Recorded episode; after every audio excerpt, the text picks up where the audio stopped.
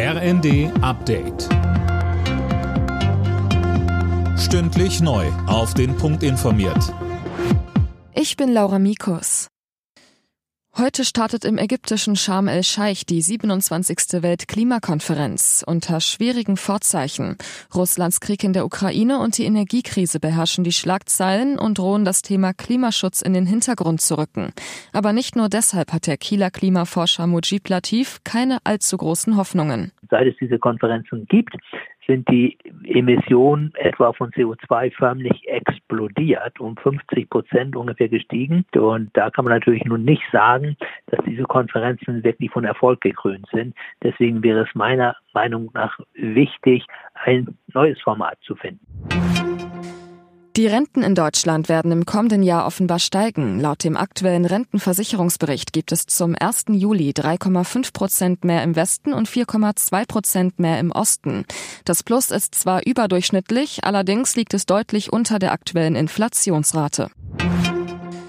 Der Iran hat eingeräumt, Russland Kampfdrohnen geliefert zu haben, allerdings nur vor dem Krieg in der Ukraine, so der iranische Außenminister. Dass auch Personal auf die Krim geschickt wurde, um russische Soldaten an den Drohnen auszubilden, bestreitet die Führung in Teheran dagegen.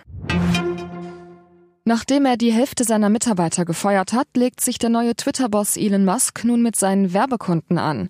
Sönke Röhling, da hatten sich zuletzt einige von Twitter abgewendet und das missfällt dem Tech-Milliardär offenbar. Ja, denn Werbung ist die Einnahmequelle für Twitter. Und wenn jetzt große Konzerne wie Volkswagen, Pfizer oder Mondelez sagen, sie verzichten erstmal darauf, bei Twitter Werbung zu schalten, weil sie nicht neben negativen Inhalten auftauchen wollen, dann tut das dem Konzern und damit Musk auch richtig weh.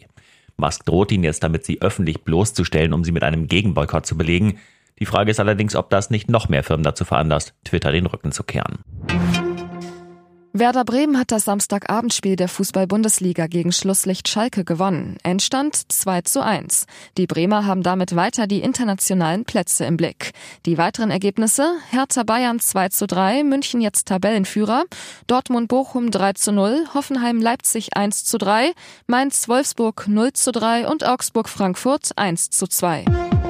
Alle Nachrichten auf rnd.de